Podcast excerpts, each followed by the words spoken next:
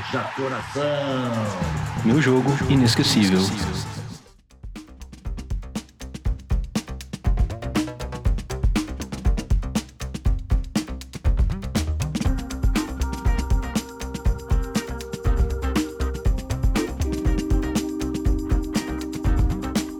Olá! Hoje tem estreia aqui no Cerveja Quente Futebol Clube.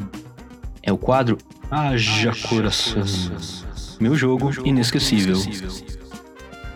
E quem dará o pontapé inicial será meu amigo corintiano Ricardo Carreiro. Ricardo, que é sósia do William Bigode nas horas vagas, tem 34 anos e teima no ser um taurino teimoso. Ele se autodefine como corintiano, maloqueiro e sofredor. Graças a Deus. Cobra falta como Marcelinho Carioca, só que no FIFA, ataca como um fenômeno, porém no Warzone, e manda um espalma Ronaldo nas bad vibes, curte uma resenha estilo Capetinha e Paulo Nunes. Além disso, é turismólogo e comunicólogo. Atualmente, servidor da área de comunicação de uma instituição ligada à arte e cultura, sua maior alegria futebolística no momento é saber que Bolsonaro é palmeirense. Sem mais delongas, segue seu depoimento emocionado sobre o seu jogo inesquecível,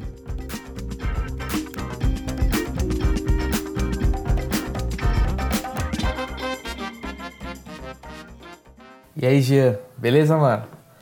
Ah, cara, é, primeira coisa, parabéns pelo projeto. Acho que mostra um pouquinho que o futebol tem a questão da torcida, do resultado, assim, mas é mais que isso, né? É uma questão, às vezes, de afeto, né? Coletivo individual, né? E eu queria contar aqui o meu caso, que ele tem mais uma lembrança individual do que uma coletiva, né?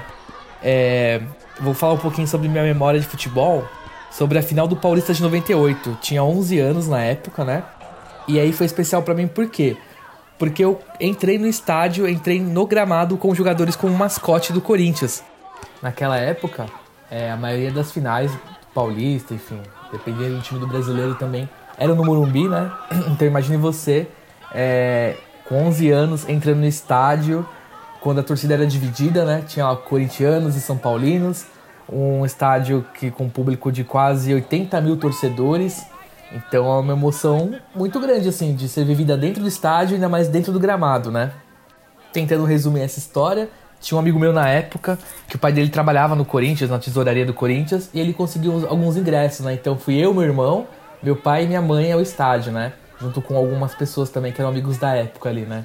Então eu lembro que eu fiquei nos bastidores do Morumbi, eu vi Serginho Groisman, o Casagrande, que eu nem lembro se era comentarista na época, enfim, tinha alguns artistas, alguns globais nesses bastidores, assim, né? E aí depois de um tempo, todo mundo com o uniforme do Corinthians já tal. Eu lembro que eu fiquei na boca do túnel ali, esperando os jogadores saírem do, é, do vestiário ali e tal. E eu queria muito segurar a mão, assim, do lado, do Marcelinho Carioca, né? Nesse dia eu lembro que eu me decepcionei um pouquinho porque ele tava mal nervoso, então a criançada toda, né? Tinha uma penca de criança lá. E meu ídolo do Corinthians maior, assim, é o Marcelinho Carioca, né? Pra época até justifica, né? 98, 90 e poucos ali e tal, né?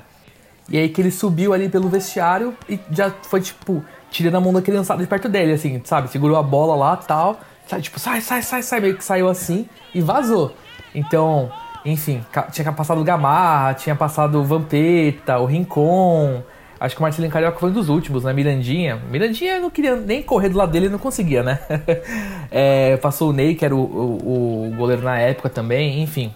Passaram outras pessoas também que eu poderia ter ido. O Silvinho, que é o nosso técnico atualmente.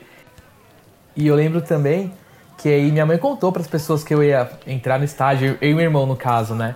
E aí uma galera vem na televisão assim, a Globo filmou bem a entradinha, a nossa entrada do, do vestiário ali, né? Só que como o Marcelinho tinha passado, eu, eu saí correndo meio que olhando pra trás pra ver se mais alguém ia passar, assim, sabe?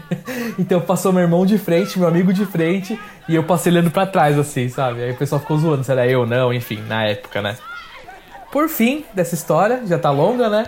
O Corinthians perdeu, infelizmente, 3 a 1 Foram dois gols do França, um do Raí, né? Na época ele tinha voltado bem para essa final, inclusive, e um golaço do Didi pelo lado do Corinthians, assim, né? Eu tenho uma foto no meu Facebook, nos meus arquivos aqui, que é a hora que eles tiram foto com todos os jogadores ali e os mascotes em volta, né? Então tem eu lá, tem meu irmão, tem meu amigo e essa galera toda do elenco do Corinthians na época. E foi por isso que eu falei que era uma memória muito mais pessoal do que coletiva, né? Porque infelizmente perdemos a final daquele campeonato. Mas o pré-jogo ficaram memórias inesquecíveis e que vão com certeza ficar pro resto da minha vida para eu contar para gerações e gerações da minha família. Eu posso até dizer, né, que a primeira parte da minha lembrança era uma cerveja geladinha, gostosinha, aí veio o jogo e desceu com uma cerveja quente, não é verdade? e é essa a minha história. De novo, parabéns pelo projeto, boa sorte para todo mundo que está ouvindo aqui. Vai Corinthians! Esse foi meu querido amigo Ricardo Carreiro compartilhando seu jogo inesquecível conosco. E você? Qual seu jogo inesquecível? Compartilhe com a gente. Bom, chegamos ao fim de mais uma jornada futebolística. Nos vemos em breve. Ou nunca mais.